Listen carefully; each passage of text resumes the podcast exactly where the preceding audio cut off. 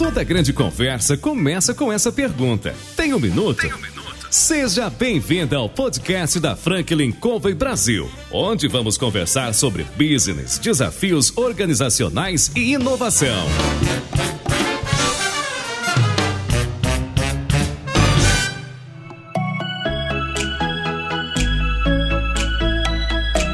Olá pessoal, meu nome é João Palmeira, eu sou consultor sênior da Franklin Covey Brasil e eu estou aqui para entrevistar CEOs, presidentes, diretores das mais importantes organizações do país. O nosso programa traz empreendedores e pessoas que de alguma maneira podem contribuir compartilhando suas experiências de vida, suas histórias, seus conselhos, seus sucessos e também seus insucessos. Diante desse panorama, vocês que já têm ouvido a gente, já têm acompanhado essas muitas entrevistas, a gente sempre tem buscado pessoas que podem contribuir com uma visão do empreendedorismo, que podem de alguma maneira nos ajudar até a rever alguns conceitos, aprender algo novo e com as experiências das pessoas a agregar valor para vocês. Hoje a gente ligou para o Denner Liper, CEO da V4, e perguntou para ele: Denner, você tem um minuto? E aí, Denner? Absolutamente, tenho sim. Bacana, seja bem-vindo, Denner. Muito obrigado, o privilégio é meu.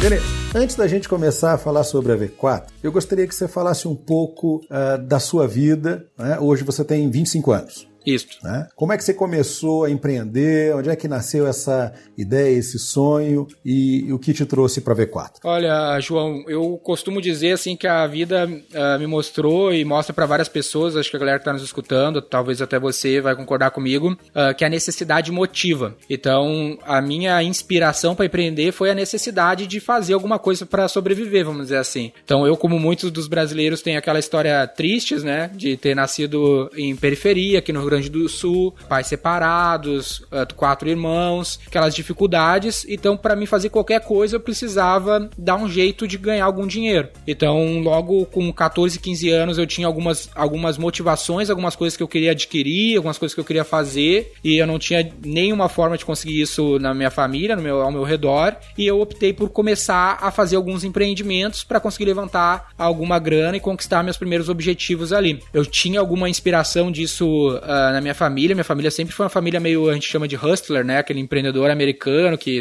minha mãe tentou ser camelô, tentou fazer uns negócios desse tipo, mas eles não se aperfeiçoaram, não estudaram, não evoluíram nesses aspectos. E eu comecei da mesma maneira, talvez por essa própria inspiração, mas eu consegui me aperfeiçoar ao longo dos anos e consegui levar a V4 pro patamar que a gente tá hoje. Bacana. Teu primeiro empreendimento acontece por volta dos 14, 15 anos, é isso? Exatamente. Aqui no Rio Grande do Sul a gente tem um festival que se chama Planeta Atlântida, talvez muitos já ouviram falar, um festival bem antigo. Fica uns 150 quilômetros de Porto Alegre. E é um festival, dura três dias, várias bandas tocam. E uma das bandas era o Charlie Brown Jr. E eu gostava muito, eu era um moleque de rua, então eu gostava de skate, essas coisas. E eu queria ver o show do Charlie Brown Jr. E para mim poder ter como ir, ter como ficar e comprar o ingresso, eu resolvi organizar uma excursão. E aí eu liguei pra um cara que tinha uma empresa de transporte, falei, meu, preciso de uma van, preciso de um transporte pro Planeta Atlântida. E ele falou, ah, beleza, vai custar, sei lá, 500 reais, uh, me paga no embarque. E aí eu comecei a vender o que eu chamei de uh, passaporte para o planeta Atlântida para os meus amigos, uh, utilizando amigos e pessoas que tinham esse interesse pelo Orkut e pelo MSN. Então é aí que eu comecei a atuar com, atuar com marketing digital. Ficava lá mudando o, o nickname das pessoas no MSN, mandando spams para acabar com o Facebook, com o Orkut na época. Fui um dos caras que contribuiu para acabar com o Orkut, mandando muito spam pra galera. E consegui fazer isso, cara. A primeira vez que eu fiz isso foi 14 anos, foi quando eu podia ir pro planeta. Aí eu fui pra primeira edição, pra primeira edição que eu fui, dessa maneira. Consegui me hospedar, consegui ir, consegui comprar ingresso e começar o meu empreendimento ali. E você viu que deu certo essa primeira empreitada, então? Motivou? É, deu muito mais certo do que deveria, do que parece, do que qualquer um poderia pensar, né? Uhum. Esse é um dos problemas de mentalidade da periferia, né? Eu falo que, da minha experiência, o problema da periferia é a falta de exemplos. Então, qualquer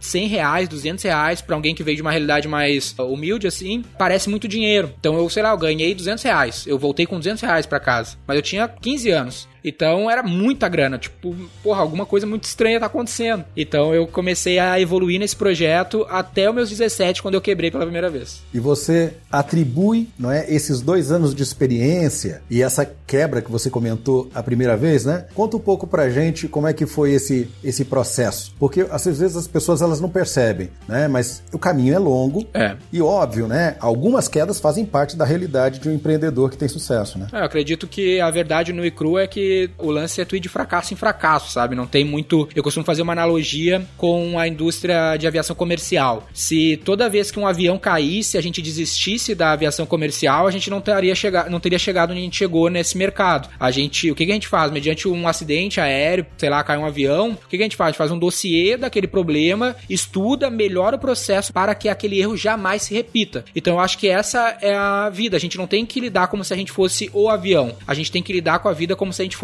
a indústria de aviação comercial. Que toda vez que o avião cai na nossa vida, vamos dizer, a gente tem um tropeço, um fracasso, ela faz um dossiê, faz um, um report, um relatório e corrige o processo para que aquele erro jamais se repita. E só por isso a gente chegou na aviação comercial como ela é hoje. Se a gente tivesse desistido toda vez que um avião cai, a gente nunca teria milhares de aviões, sei lá, centenas de milhares de aviões voando a todo momento pelo mundo. Então eu lido com a minha vida, com os meus fracassos, como a aviação comercial lida com, com os delas, vamos dizer assim. Toda vez que um avião cai na minha vida, vamos dizer que eu dou uma tropeçada, eu faço um dossiê e faço de todo o problema uma melhoria no sistema. Então lá no começo foi isso. Eu comecei, porra, eu tinha 15 anos, eu fiz um, uma excursão, dei lá uns três meses eu fiz outra, fui fazendo outra para outros eventos que eu podia entrar com aquela idade. E aí logo em seguida eu fiz uma própria festa, uh, João, promovi uma própria festa, aluguei um, um aqui no tênis clube da cidade, aluguei o espaço e comecei a vender ingressos para uns amigos e eu consegui botar 800 pessoas nessa primeira festa e eu lucrei 10 mil reais com 16 anos ali, 15 para 16 anos, logo na sequência. Aí eu comecei a fazer festa a cada três meses, comecei a fazer a cada dois, a cada um, até eu abrir uma casa noturna aqui na cidade e aí com essa casa noturna, que o aluguel era 10 mil reais por mês, aí eu levei um monte de meus custos fixos e tudo mais, que eu não consegui segurar as pontas e aí a gente quebrou. E aí logo em seguida eu recomecei com outro negócio. E aí esse negócio perdurou até então, uh, estamos aí bem e obviamente teve vários outros fracassos no caminho, mas nenhum deles foi, foi para matar o negócio. Bacana. Você falou nós, essa trajetória, né, nesses primeiros dois anos em que você saiu de um evento em que você ganhou 200 reais para passar a ganhar mais do que 10 mil por evento, fazendo disso algo de trimestral para ser uma casa de show, você trabalhou com sócios ou foi sempre só? Parcialmente, né? Parte disso foi só, parte foi acompanhado. Essas primeiras iniciativas eu fiz todas com sócios e todas foram traumáticas, né? Foram experiências bem traumáticas. É aquele negócio, eu fiz as piores experiências societárias, ou eu fiz com um amigo, ou eu fiz com um familiar, né? Que, é, que normalmente dá errado. Aí quando eu quebrei e recomecei, eu fiquei três anos sozinho. Aí durante esses três anos eu criei um programa de stock option, né? Um programa de, de dar sociedade para colaboradores, meritocraticamente. E aí após três anos da V4 já eu dei minha primeira sociedade. E aí até então eu já tornei sete colaboradores sócios da V4. Porque eu aprendi que sócio não é não é uma função, sócio é, uma, é um lance que a pessoa tem que merecer, tem que ser complementar. Todos os meus sete sócios hoje, só um eu conheci antes de trabalhar comigo. Todos eu conheci depois de trabalhar comigo, depois de ver que eles agregavam para a sociedade. Pô, bacana isso. É uma, é uma visão interessante a respeito do processo societário que muitas vezes é delicado, né? É. Você comentou que com amigos no primeiro momento e com familiares e teve os desafios inerentes né, a essa proximidade. Exato. E está dizendo para gente que né, no teu negócio a ideia de sociedade veio porque as pessoas tinham o perfil, tinham uhum. a competência e o merecimento, então por esse motivo, talvez esses foram uh, se tornaram seus melhores sócios. Exato, eu até o que, que eu fiz assim, um lance bem de cultura, né? Eu no começo da V4 ali, eu tentei criar uma empresa que eu gostaria de trabalhar. E como eu sempre fui empreendedor, eu tinha na minha mente que eu não gostaria de trabalhar em nenhuma empresa, porque nunca trabalhar foi um bom negócio para mim, trabalhar para os outros, né? Uhum. Então eu achava meio incoerente eu oferecer emprego para as pessoas. Então eu sempre ofereci uma oportunidade de empreender comigo. Então eu, eu desde o dia zero tinha essa ideia na minha cabeça, obviamente eu fui formatando com mais cautela, com mais clareza a, mais recentemente, na verdade, assim, que eu tive grana para contratar escritórios, para desenvolver contrato, mas eu sempre fui muito uh, aquele cara que aprende sozinho, sabe, autodidata. Então, a gente sempre teve acordo de sócios, desde o primeiro sócio, para poder a, administrar essa relação da melhor maneira possível. Mas assim que eu entendo que uma sociedade seria saudável, porque eu não sei se tu concorda comigo, João, eu vejo que muita sociedade começa para dividir o medo. O cara tem medo de empreender, medo de começar começar o um negócio, então ele junta um sócio para dividir esse medo. Não porque esse sócio é competente e aumenta as chances da sociedade dar certo, mas é só porque ele tá com muito medo no início, sabe? é uma visão é, é até bem humorada da situação, é, mas né? Mas é. faz muito sentido, né, cara? Porque normalmente se não é assim, se é uma sociedade, ah, eu e o João a gente é complementar, o João, sei lá, o João vende muito bem e eu sou muito bom com um produto, o João vai vender e eu vou, eu vou, eu vou garantir o melhor produto. Tende a dar certo. Mas agora eu e o João somos amigos, a gente tá afim de, de abrir uma balada e a gente vai abrir junto porque a gente é brother, a gente gosta de balada e a gente tá com medo de fazer sozinho. Ou tu faz uma sociedade pra, só para captar grana também, custa, normalmente dói muito, é muito caro esse tipo de sociedade. É melhor que tu faça um empréstimo, sei lá, te vira. Mas é delicado, né? O assunto de sociedade sempre. Sem dúvida. Você comentou que para você trabalhar como empregado, como colaborador, não é a tua praia, nem foi. Uhum. Mas ao, ao, ao, longo do tempo, quando você sempre empreendeu, bateu aquele receio? Ai, ai, ai, devia estar em outra coisa, ou deveria fazer alguma coisa em algum momento, não? Sim. Eu vou te dizer assim, ó, o meu maior problema com ser funcionário tem a ver com o modelo de trabalho no Brasil, né? O modelo da CLT, que ele é um modelo que, que é uma algema de ouro, vamos dizer assim, né? Ele te, te escraviza dentro de uma regra muito ruim. Então esse é, esse é um lance que muito me afastou disso. Eu não, hoje eu já vejo um pouco diferente o lance de entrar e trabalhar junto com outra pessoa. Eu vejo que é um caminho muitas vezes promissor. Pô, hoje os caras mais ricos do Brasil, dois deles uh, são sócios do Jorge Paulo Lehmann que começaram a trabalhar com ele lá no Garantia, viraram sócio. Hoje um deles lá é o CEO da ABI, é um dos melhores CEOs do mundo. Então eu vejo que é possível tu, tu pleitear uma carreira, assim, trabalhando com os outros. Mas o lance de da CLT, para mim, é o pior problema do Brasil com o trabalho, que afasta muito, para mim, nunca ter cogitado isso. O que eu cogitei outras vezes foi, puta, se, talvez se eu me juntasse com alguém que tem mais experiência, poderia ser mais fácil entre parentes. Mas aí eu fui encontrando outros caminhos de me juntar com pessoas que tinham mais experiência sem ter que trabalhar para elas diretamente, sabe? Mas trabalhar com elas de alguma maneira. Bacana, isso faz toda a diferença, né? Exato. Conta um pouco a respeito da história da V4 pra gente. A V4, o que acontece? Esse meu primeiro negócio, eu comecei fazendo umas divulgações no Orkut MSN, como eu te falei, e eventualmente eu contratava algum tipo de publicidade, do tipo outdoor, anúncio rádio, panfleto, comunicação visual e até mesmo site. Você sabe que você falando de Orkut, você foi longe, né? Porque você me fez ficar saudosista. É, mas era, eu tinha, era pra minha geração eu nasci nessa, né? Eu nunca vivi a internet sem isso. e o pior é o seguinte, saber que você é um, um dos culpados do Orkut ter um dos culpados pra acabar. Sumido, né? é, eu tentei, eu tentei, se depender de mim, cara, você tem que criar muita política, porque eu vou acabar com tudo aqui. Você fazer publicidade aí em escala. Mas aí, nesse empreendimento, eu contratei algumas das empresas, por exemplo, para fazer site, algum outro, tipo, algum outro tipo de publicidade, e eu não conseguia tirar retorno disso. Eu conseguia tirar retorno das minhas próprias iniciativas, e eu via que esses fornecedores, uma agência, esse tipo de profissional, ele não estava preocupado se o site que ele fez para mim ia vender, se o outdoor que ele fez para mim ia vender. Ele estava afim de vender o job, virar as costas e vender pro próximo. E aí eu vi isso de uma maneira muito ruim. Aí eu entrei na faculdade para estudar marketing, fui bolsista do ProUni e por um acaso na minha vida caiu nas minhas mãos, bem por acaso mesmo, um livro que se chama O Fim do Marketing como nós conhecemos, que é um livro de 90 e poucos, uh, escrito pelo Sérgio Zima, ex-diretor de marketing da Coca-Cola, que ele falava que as agências tinham que morrer, que o modelo de agência ele é prejudicial para o cliente e que marketing só é marketing quando ele vende o produto da empresa, vende para mais pessoas, vende mais vezes e vende por um mau valor. Foi dessa frase que eu tirei o título V4. Eu falei, cara, eu preciso criar uma empresa de marketing que cumpra a missão que o, que o Jorge, Jorge o Sérgio Zima escreveu uh, no livro dele, que nenhuma agência está se dando conta disso e nem o cliente. E aí eu criei a empresa para ser isso, para ser uma, uma assessoria, né? Não uma agência, não uma produtora, que é, muitas vezes as agências as confundem com produtora, com consultoria, não sabem nem direito o que elas são, para ser uma assessoria, para mim pegar o projeto do João, projeto do fulano, quem for, e eu vou assessorar ele para encontrar o melhor caminho para ele vender o produto dele da melhor maneira, com menor custo de aquisição com o máximo de retenção desse cliente. E aí, ao longo dos anos, a gente vem aperfeiçoando esse modelo para hoje estar tá aí com mais de 300 empresas uh, pelo Brasil inteiro, podendo ajudar elas a fazer isso. Quantos anos a V4 tem? A gente completou 7 anos agora, em novembro. A gente, eu abri a empresa dia 4 de outubro de 2012.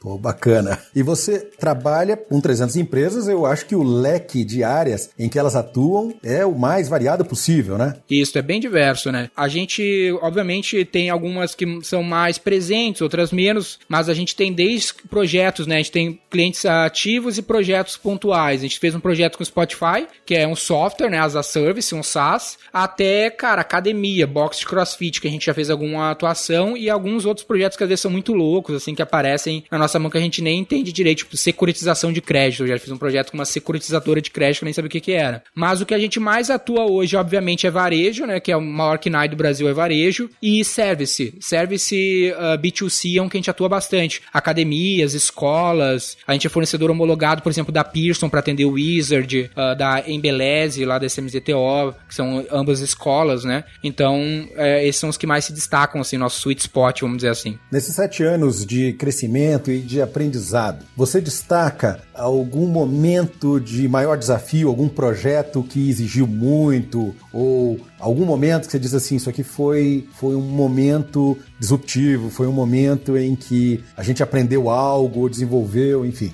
Sim. É aquele negócio, né? A vida de empreendedor é 90% soco na cara toda hora, sabe? Uhum. Então é, eu digo que eu sou um cara calejado disso, calejado de frustração, porque toda hora é um desafio, todo dia é um desafio maior. Mas o que mais foi um, turn, um turning point, assim, um momento singular na nossa atuação, foi quando a gente começou a ficar muito bom na venda. Tem outro aspecto que nos diferencia das empresas de marketing, que a gente sempre fez muito bem o nosso próprio marketing. Então a gente tem um podcast há dois anos, a gente tem um canal no YouTube há quase três anos, a gente investe muito em mídia, a gente patrocina eventos, faz influência, faz tudo que uma empresa deveria fazer, a gente faz para nós, pra gente ser uma grande marca também, uhum. não só os nossos clientes. E isso fez a gente criar um motor de vendas muito bom. Pra gente ter uma noção, a, falando de agência, que seria o modelo mais próximo do nosso, as agências no Brasil, na média, fecham três contratos por mês. A V4 fecha 50 contratos por mês hoje. Nossa. Né, que é o, o nosso ano de, de maior crescimento. Uhum. Só que esse, esse momento pra gente conseguir, conseguir chegar nesse, nesse patamar aconteceu um pouco mais de dois anos atrás, quando a gente começou a criar criar essa máquina de vendas, mas a gente criou um gargalo operacional. Como o teu, o teu negócio, que é consultoria, todo serviço, ele tem um problema de escala, porque tu não pode vender, tu não tem mais braço para tocar, não tem mais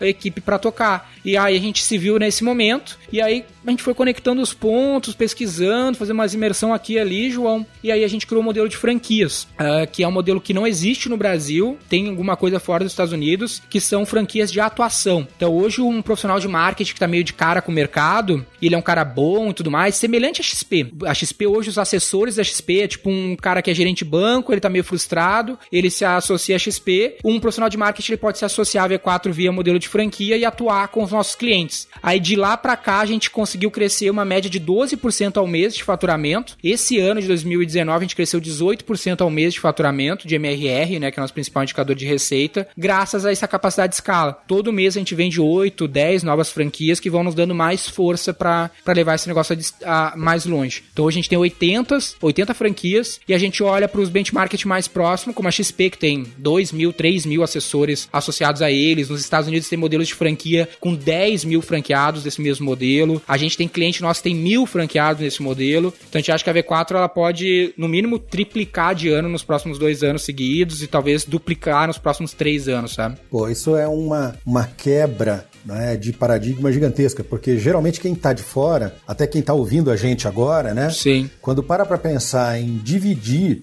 não consegue pensar que dividindo multiplica, né? Exatamente. Eu falo que é, todo negócio é como se fosse uma grande pizza, aonde todo mundo tem uma fatia, né? Seja o fundador, seja o colaborador. Mas a única forma da tua fatia ficar maior é que a pizza inteira cresça. Não tem como a tua fatia ficar maior que a pizza. Então tu precisa crescer a pizza. Uhum. Então eu nunca me preocupei em dividir. Eu me preocupei em fazer algo que fosse grande para que a minha parcela fosse relevante. É melhor eu ter um pouquinho de algo muito grande do que eu ter tudo de algo muito pequeno. Era melhor eu ter 1%, 2, 3% da XP, que tá valendo lá 60 bilhões de reais agora, do que eu ter 100% de uma empresa que fatura, sei lá, 10, 100 milhões de reais, sabe? Nossa, faz todo sentido, né? Agora, esse desenvolvimento, ou seja, esse pensamento de dividir para crescer, foi algo que você experimentou e deu certo? Foi algo que aconteceu num determinado momento sem que você tivesse planejado? Ou desde o início você já pensava nisso? Eu pensava nisso, eu acho que por ser um cara jovem, da minha geração, é esse papo de compartilhar tá muito presente na minha geração, sabe? Economia compartilhada, esses papos, é algo que tá muito presente. Então eu eu, eu naturalmente tive isso, assim, não foi algo que, que eu vejo em algum momento que eu não quis fazer isso. E obviamente com o tempo eu vi que isso funciona também. Então eu tinha um pouco do desejo de fazer algo assim e eu fui aprendendo que isso é mais efetivo. Né? O próprio livro do Jorge Paul Lehmann foi um livro que me inspirou lá, que ele conta um pouco da história dele, criando um modelo meritocrático de compartilhamento de ações, coisas do gênero. Depois eu fui entender o que era stock option, o que era vesting, o que era cliff, que são coisas muito recentes no Brasil. Aí entender mercado de ações. Hoje é um lance muito louco, né? Porque tem muita gente que critica empresas porque as empresas dão muito lucro, os,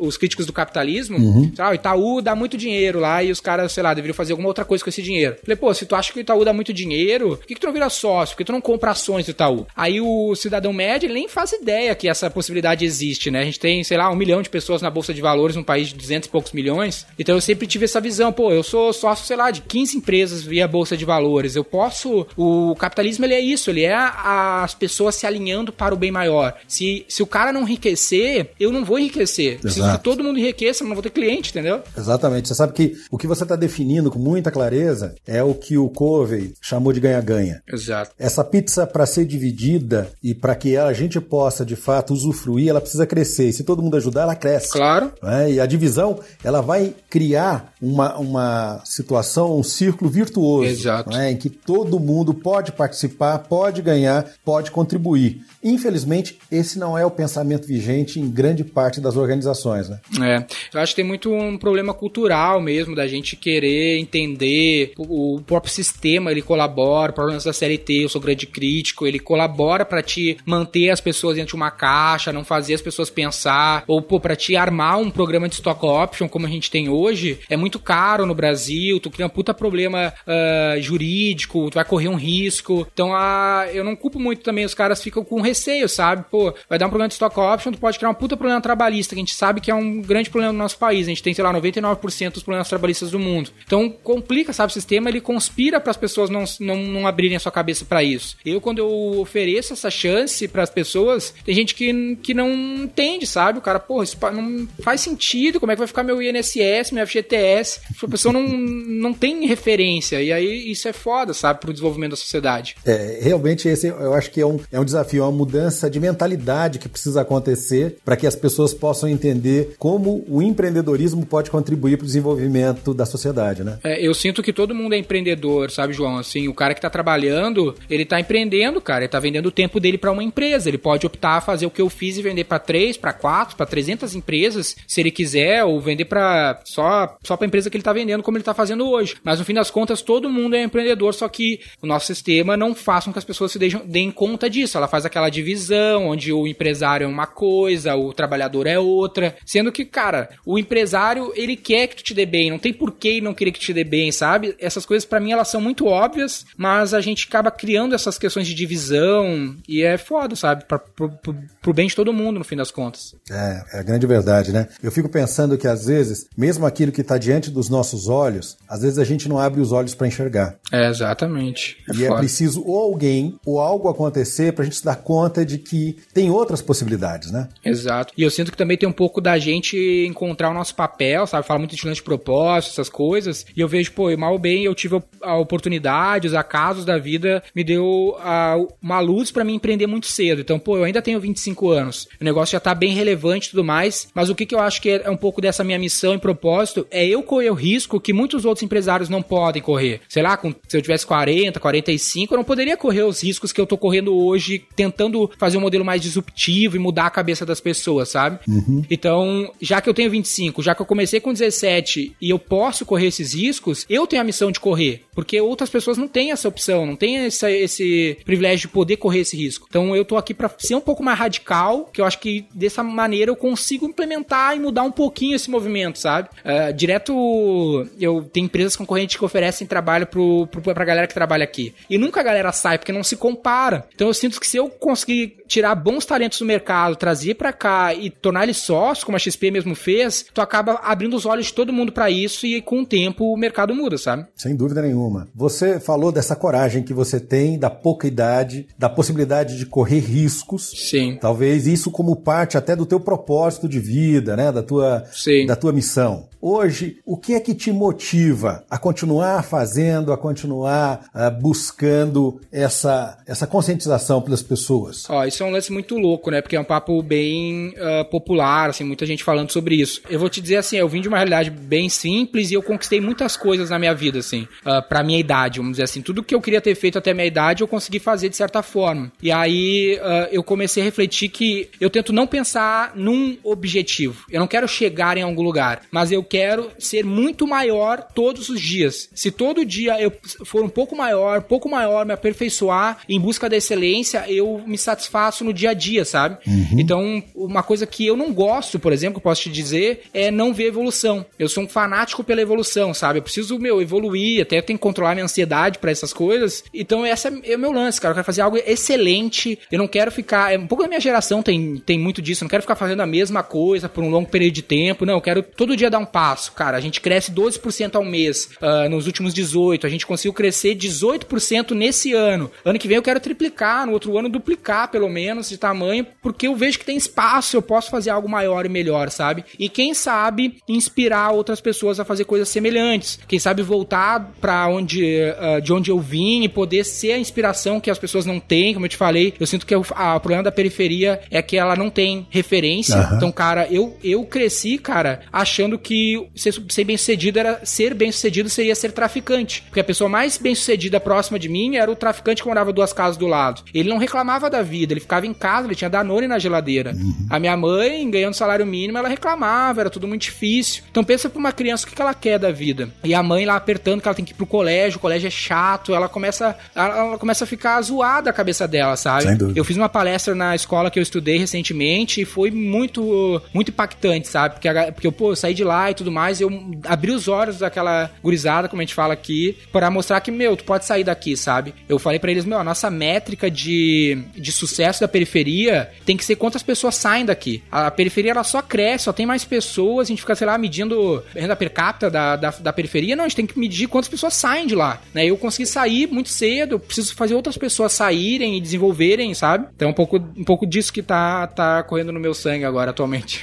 Isso é bacana. E você consegue, com essa visão, com essa empolgação, fazer com que a sua equipe ela compartilhe dessa visão? Cara, minha equipe é, fan, é só fanático. o cara é literalmente é transformado, falando do próprio, é, repetindo o que eles falam aqui. Uhum. De fato, é uma empresa de cento e poucas pessoas que 100% empreendedores. Isso é um lance que eu que era uma utopia na minha cabeça, uma vontade que eu tinha. Eu queria ter uma empresa de empreendedores. Uhum. Hoje eu tenho cento e poucas pessoas, sendo 80 delas franqueados. Então uhum. todos investiram nesse negócio comigo, estão lá correndo para fazer a parada acontecer. Então, obviamente, é o projeto da vida deles. E o restante que estão aqui na matriz comigo, eles estão correndo para ser sócio. Se ainda não são sócios, tem um prazo claro para eles se tornarem sócio. Não tem cobrança de horário, não tem essas xaropices que a empresa tradicional tem. O cara tem que fazer as coisas que ele tem que fazer, mostrar o resultado. A gente tenta ser uma, uma hierarquia mais zero possível, né? A gente até fala de olicracia, ser o máximo sem essas coisas chatas, vamos dizer assim, das empresas tradicionais e dar o máximo de liberdade para o indivíduo provar seu valor. Então o cara tá empreendendo, sabe? Então a visão que ele tem do trabalho é completamente diferente do que uma pessoa na CLT normalmente tem. Isso é legal, né? Porque provavelmente a pessoa, ela dá o coração, ela dá as vísceras, né? Ela tá fazendo isso aí com amor, com melhor do que ela pode fazer, porque a gente tende a pensar que, por exemplo, você diz assim, ó, você tem que um horário para entrar e um horário para sair, que a pessoa esteja produzindo. Isso é um ledo engano, né? Um ledo engano, porque o que que acontece? A pessoa, quando eu contrato alguém aqui, João, eu falo assim, cara, eu não tô contratando contratando um funcionário. Eu não quero que tu venha para cá me ajudar a atingir meus objetivos. Eu quero que tu leia os objetivos que estão aqui no nosso manual de conduta, a gente chama de motivos para ação. Esses são os motivos pelo qual essa empresa existe. Se tu te identifica, se tu enxerga nesses motivos, nessa empresa, um meio para te alcançar os teus, venha trabalhar com a gente. Porque tu não tá vindo aqui para me fortalecer, tu tá vindo aqui porque aqui é um meio para te conseguir o que tu quer. Então o cara tá de fato empreendendo. Porque tem muita gente que fala assim: ah, eu quero que as pessoas tenham cabeça de dono, mas elas não ganham como dono, como é que elas vão ter cabeça de dono? Elas precisam de fato ser donos de alguma forma desse negócio. Então é isso que a gente tenta proporcionar na realidade e não num discurso, sabe? É, e acho que tem, um, tem uma distância gigantesca, né? Você vê organizações organizações com um discurso diferente daquilo que elas realmente fazem com que as pessoas vivam, né? É, tu tem que. Tu é toda a liderança ali. A regra básica da liderança é tu ser o exemplo, tu fazer as coisas de fato. Eu vejo pessoas assim que, ah, sei lá, o cara uh, contrata profissional autônomo, não assina carteira. E aí quer cobrar horário, quer fazer uma hierarquia super fechada. Pô, se tu quer fazer isso, cara, não contrata um profissional autônomo. O cara é autônomo, o cara tá aqui para prestar um serviço e fazer do jeito dele. Tu tem que botar isso na tua estrutura, no teu modelo de negócio. Se não tá disposto a fazer isso, segue o modelo mais tradicional que talvez seja o que tu quer. Não adianta tu não ser coerente com, tuas, com as tuas ideias com as, e em relação às tuas atitudes, né? Eu acho que isso é bacana pro pessoal que tá ouvindo a gente, para parar e para refletir um pouco porque muitas vezes as pessoas elas, elas têm um discurso muito bonito, mas elas têm uma prática totalmente distante do discurso. Exatamente. E isso, na verdade, em vez de, de extrair o melhor das pessoas, às vezes é bem o oposto, né? Exatamente. Você não vai ter alguém comprometido se não for, se não se sentir respeitado, se não sentir parte realmente do negócio. E eu sinto que isso também é gratificante pro ser humano, sabe? Eu vejo aquele lance também, mais uma vez, das divisões, ah, empresário, trabalhador. E eu vejo assim, porra, se a minha galera aqui, eu vivo 90% do meu tempo aqui dentro, com essas pessoas. Se essa galera não ganhar tanto dinheiro quanto eu tô ganhando, eu vou fazer, sei lá, eu quero ir pra Disney. Eu ganhei dinheiro suficiente pra ir na Disney. Eu vou ir com quem? Se 90% do meu tempo tá com essas pessoas e eu não fiz essas pessoas ganharem tanto dinheiro quanto eu para poderem ir, a vida não vai ter muita graça. A vida é legal quando ela é compartilhada. Aquele papo, sabe? A alegria, ela só é é completa quando é compartilhada, então eu preciso fazer as pessoas prosperarem também. Essa, essa tem que ser um propósito. Outra coisa que eu até postei no meu Instagram, né? A gente tem um open space aqui, um espaço de trabalho aberto. E aí todo mundo trabalha em situações de trabalho aberto. Não faria sentido eu ter uma sala como o CEO do negócio. Eu sinto que, porra, tem muito barulho, eu faço muita reunião, então eu tenho que ficar movendo meu computador. Mas, cara, se eu falei que para eles, eles têm que trabalhar no, no open space, no meio do barulho, eu também tenho. Se não é, se é ruim para mim, também é ruim para eles. Se eu vou mudar para mim, eu tenho que mudar para eles também, sabe? Porque a gente tá junto nessa. Eu acho que esse alinhamento de comportamento com fala é alguma coisa que muita gente na teoria concorda, mas na prática não pratica. E talvez por isso é que mesmo em uma época de desafios como é a nossa, você conseguiu esses números impressionantes de crescimento, né? Porque precisa uma nova mentalidade na gestão, né? Precisa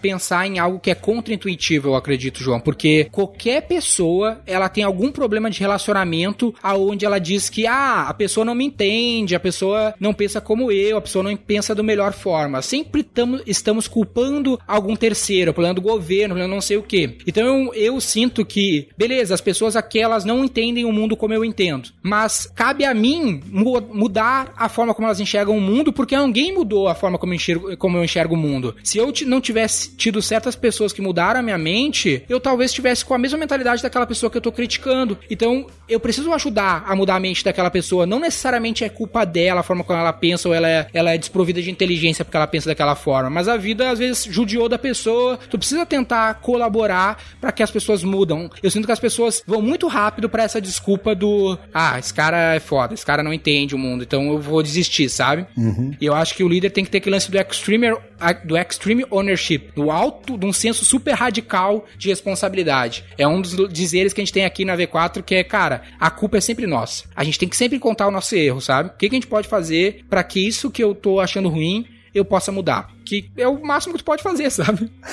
Não, faz todo sentido, cara. Eu, eu fico pensando que é esse tipo de mudança de, de mindset e de comportamento é que as pessoas precisam realmente levar isso a fundo. É parar e dizer o seguinte, cara, o que, que eu vou fazer para ajudar as outras pessoas a pensarem diferente, Exato. a comportarem-se diferente, para gerar novos resultados e que seja bom para o maior número de pessoas possível. Exato, porque todo mundo reclama de falta de talentos, falta de de, pessoas boas. Mas beleza, o que que tu tá fazendo para as pessoas serem melhor? A gente aqui na V4, dois anos atrás, criou a nossa própria formação, pra gente poder formar os profissionais. Pô, beleza, o mercado não forma, as pessoas não estão prontas. Beleza, vou criar a minha forma de formar as pessoas. E a gente traz, cara, tem um rapaz aqui que, é, que ele é muito bom, que ele veio do interior de Minas, dia 26 de dezembro do ano passado. Largou mulher e filho lá pra vir arriscar e tentar atuar com a gente. Ele tá aqui, trouxe a mulher e o filho agora. Foi um puta ano pra ele, ganhou mais dinheiro que ele ganhou na vida toda dele. E ele não sabia sabia direito como fazer as coisas, mas o cara tava disposto. E eu sinto que, eu sinto eu ajo uh, da seguinte maneira: se a pessoa tá disposta a vencer, ela não precisa ter nada que eu vou fazer essa pessoa vencer. Eu só desisto se a pessoa não quer vencer. E mesmo assim eu ainda tento ajudar, porque às vezes a vida judia tantas pessoas que nem vontade de vencer elas têm pelos acasos que a vida traz para ela. Então cabe a gente que mal ou bem conseguiu fazer alguma coisa de uma maneira singular, tentar ser um líder dessas gerações, poder ajudar o mundo, sabe? Pô, cara, isso faz toda a diferença.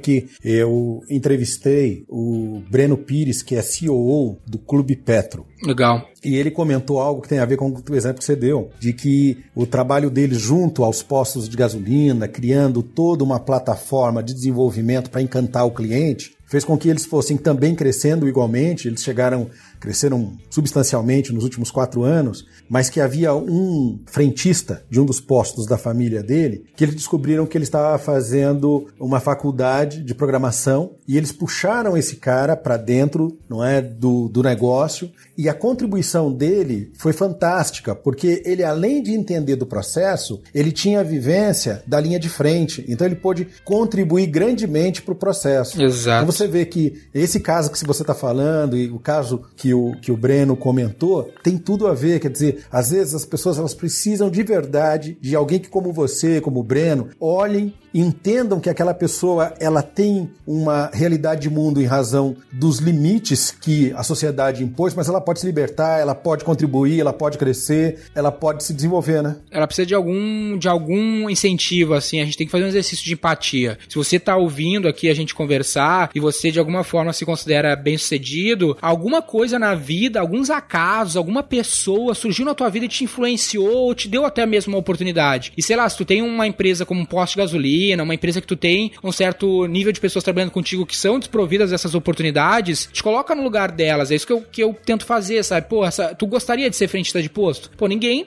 sonha em ser frentista de posto, mas muitos precisam e só conseguem ser frentistas de posto no momento. Mas cabe a você que é dono de uma rede de postos, como nesse exemplo que tu deu, talvez pensar em criar uma plataforma de desenvolvimento desses indivíduos, trazer uma palestra, pagar parte de uma formação, dar a chance dessas pessoas que querem vencer, vencer, sabe? Porque, pô, a melhor coisa do mundo vai ser o cara transformar esse frentista no CTO dele lá na frente, que é o cara que vai ser o único CTO, ou um dos poucos do Brasil que foi frentista, sabe? Que conhece a frente de uhum. batalha. Então, porra, isso é super eficiente. Tem o, o cara nunca mais vai esquecer, o cara vai, vai casar contigo para sempre, vai ser extremamente fiel, sabe? Do que tu tentar disputar o CTO do Nubank, uhum. né? Tu nunca vai conseguir tirar o CTO do Nubank, mas tu pode, daqui a alguns anos, criar um puta CTO dentro de casa, sabe? Eu acho que nós, como empresários, empreendedores, empreendedores, temos que criar essas plataformas de desenvolvimento das pessoas e ter esse exercício de empatia, de que ninguém está pronto, de que o mundo ele é judia das pessoas e cabe a nós mudar, porque, cara, não vai ser o governo que vai mudar, não vai ser um agente externo que vai mudar. Mas se cada um de nós fizermos um pouquinho disso, pô, a gente pode transformar um monte de frentista de posto, pessoas que não estão bem teoricamente no momento, não tem perspectiva, a terem perspectiva dentro da tua plataforma de,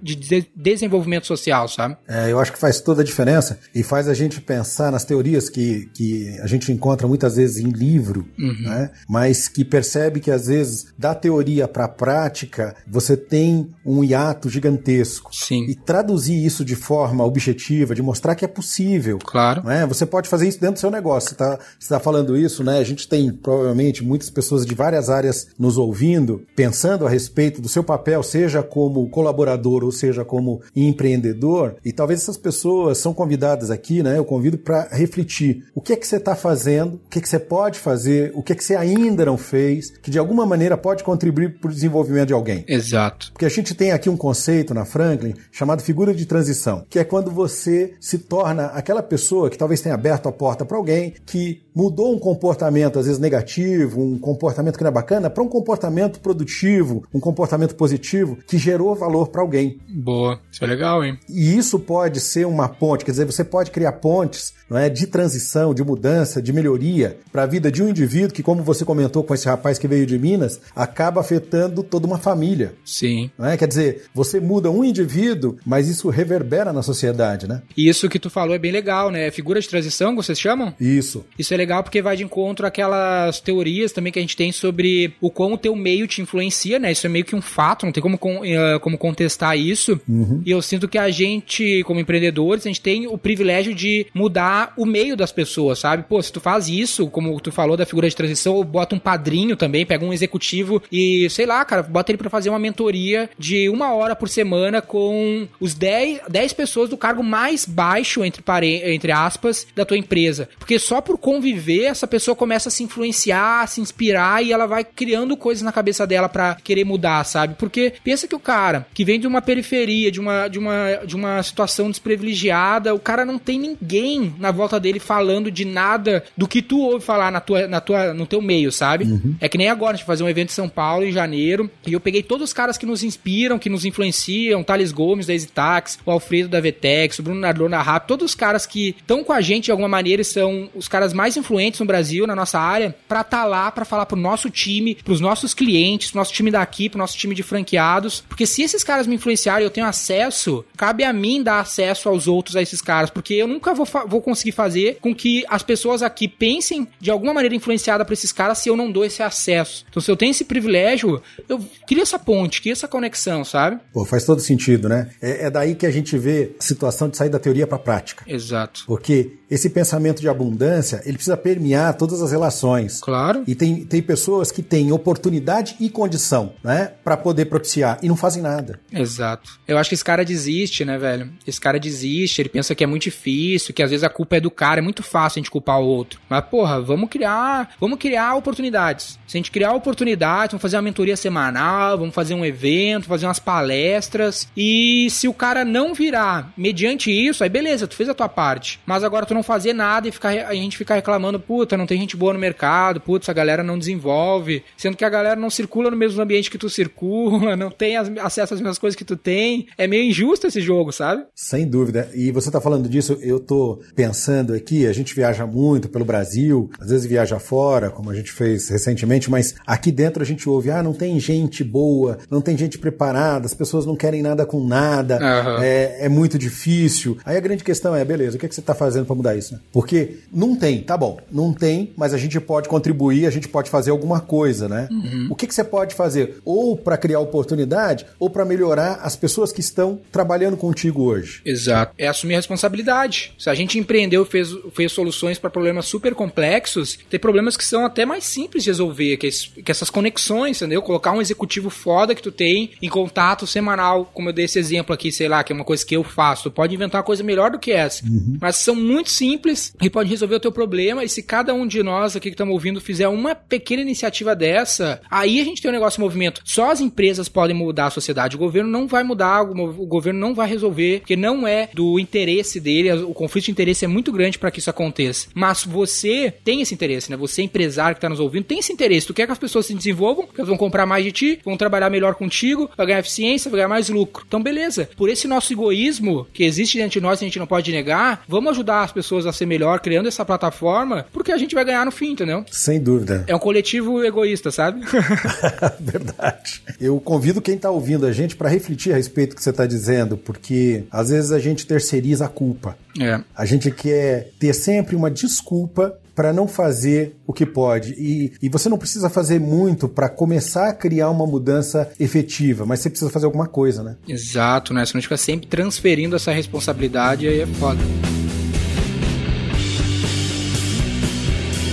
Pessoal, eu estou aqui com o Denner Lippert, CEO da V4, que está compartilhando com a gente a experiência de vida dele, da organização e que, como vocês estão ouvindo aí, está nos fazendo pensar a respeito da responsabilidade que cada um de nós carrega Exato. e da oportunidade de poder compartilhar um pouco do que a gente tem. E não importa que seja muito pouco, mas se todo mundo fizer alguma coisa e parar de reclamar, com certeza a maioria sai beneficiada Exato. e no final das contas, eu, você que está ouvindo, enfim, as pessoas, de, uma forma geral, aquelas que têm ou não têm oportunidade, podem de alguma maneira chegar lá. Exatamente. Vamos tentar pensar em soluções criativas, né? A gente está falando num mundo onde a criatividade é tão importante. Não vamos para um caminho muito óbvio, né? Sei lá, fazer doação para um projeto social. Isso é legal também, mas, pô, tenta fazer algum movimento da tua empresa que possa dar aquela vara, né? Não dar o peixe para as pessoas, mas dar a vara, dar a oportunidade, dar uma lição, dar um conteúdo que possa fazer as pessoas prosperarem perenemente, que elas não dependam dependam, sei lá, de doação. Eu sempre acho doação sempre um caminho que acaba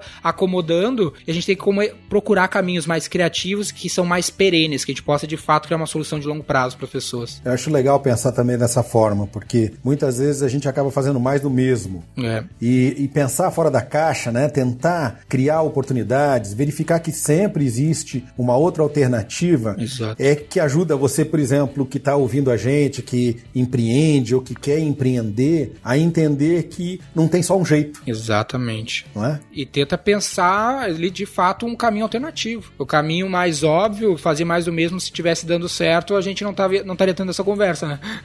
Com certeza, sem dúvida nenhuma. Denner, você tem mais um minuto? Tem. Baseado no que você tem discutido aqui comigo, no, nas experiências que você teve e tem tido aí com a V4, para o pessoal que está ouvindo a gente, né, que está aí né, empreendendo, que no Brasil que a gente conhece, não é? Você comentou sobre a CLT, a gente tem impostos de toda sorte, uhum. o governo infelizmente não cumpre com o papel que lhe cabe uhum. e faz com que qualquer empreendedor às vezes tenha no governo um sócio que tira e não coloca. Sim. Mas pensando fora da caixa, deixando as mazelas, deixando né, o chororô de lado, né? Que a gente sempre ouve, né? Sim. Cara, o que é que você diz pra gente? O que é que você diria para quem tá nos ouvindo, que tá nesse caminho e que, como você, tem uma vida pela frente? Cara, eu acho que essa parte final da nossa conversa é muito o que a gente pode falar em relação a isso. Extreme ownership. A gente tem que assumir a responsabilidade das coisas. Ou a gente faz o que tem que ser feito encontra uma, uma maneira eficiente de operar dentro das circunstâncias, ou a gente corre o risco de tentar mudar essas circunstâncias, de mudar esse meio. Por exemplo, o Bitcoin. Para mim, o Bitcoin é uma das grandes. Eu tenho Bitcoin não como investimento, mas como uma aposta no modelo que pode disruptar o governo. Uhum. Porque se o Bitcoin virar, a gente praticamente inviabiliza o governo. Por que, que a gente não usa dólar aqui, a gente usa real? Porque o governo precisa ter uma forma de controle sobre a gente. E ele usa uma moeda para ter essa forma de controle e cria várias outras restrições para a gente não poder pensar fora da caixa e não viver dentro da, da forma como ele quer. Então eu penso, pô, como é que a gente pode criar uma tecnologia, um meio, uma forma de fazer essa circunstância mudar, essa circunstância que te incomoda. Uhum. Porque ou tu te acomoda, te adapta no modelo e joga o jogo do jeito que ele é, ou tu tenta correr o risco de tentar mudar esse jogo. E aí vai, cabe a cada indivíduo ver o que, o que lhe cabe. Se ele tá afim de, meu, aceitar e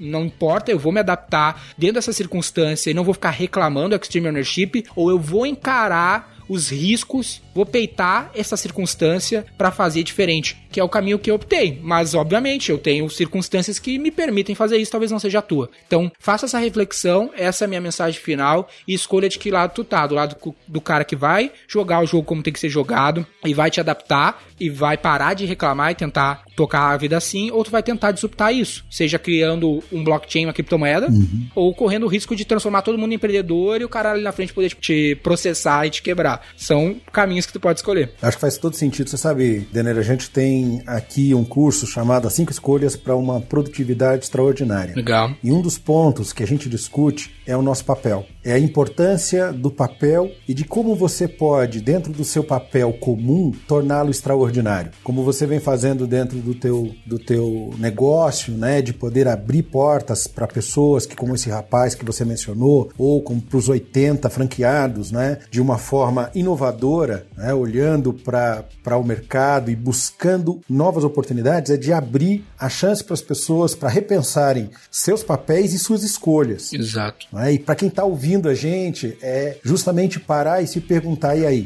será que eu posso fazer de uma outra maneira? Exato. Eu estou feliz no que eu faço? Qual é a contribuição que eu posso dar? Eu acho que são questões para que as pessoas que estão ouvindo a gente olharem para alguns modelos, inclusive o teu, como você está compartilhando com a gente aqui, e entender: a gente pode contribuir, a gente pode fazer, pode fazer diferente e pode fazer melhor, né? Exatamente. É, é aquele papo todo de assumir a responsabilidade, parar de terceirizar a culpa. Todo empresário reclama do Estado, mas são poucos os que criam alguma solução para substituir o Estado, para convencer as pessoas que atuar dessa maneira não funciona, sabe? Então, cara, vamos tentar criar a nossa solução para poder disruptar esse modelo de negócio e não ficar só reclamando e no fim das contas fazendo como, como todo mundo faz, esperando um resultado diferente, que obviamente isso não vai levar para lugar nenhum. Com certeza. Denner, foi um prazer bater um papo contigo. Muito obrigado pelo teu tempo. E eu é, espero que você continue crescendo a 18, 36, 72% ao ano para continuar contribuindo com a sociedade, cara. Muito legal. Cara, se depender de mim, eu vou fazer o que tiver que ser feito. Pode ter certeza. Foi meio filosófico o nosso papo, foi um pouco técnico, mas eu acho que é importante a gente parar e refletir esses negócios, porque são os princípios, são os fundamentos do que a gente está fazendo e eles vão ser a base para nossa tomada de decisão, né? Eu acho que é, é, é, bem por aí, né? Porque é aquela velha história, né? A técnica você aprende em qualquer lugar, mas o comportamento você precisa desenvolver e essa é a parte mais difícil da brincadeira de ser gente grande, né? Exatamente, é bem difícil. Pessoal, estive aqui com o Denner Lippert, CEO da V4, foi um papo bem bacana. Espero que vocês tenham gostado, aproveitem aí, ouçam, ouçam novamente, porque foram alguns toques legais. E mais uma vez, Denner, um grande abraço, sucesso, muito obrigado, hein? Meu privilégio, muito obrigado, João, a todos vocês. A gente se vê na próxima. Valeu, um abração.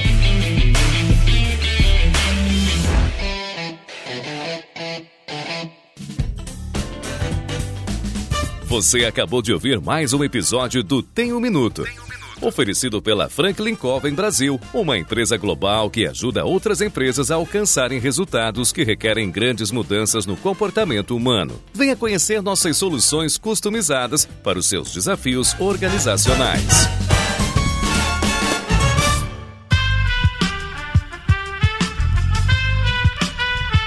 Este podcast foi editado por Aerolitos Edição Inteligente.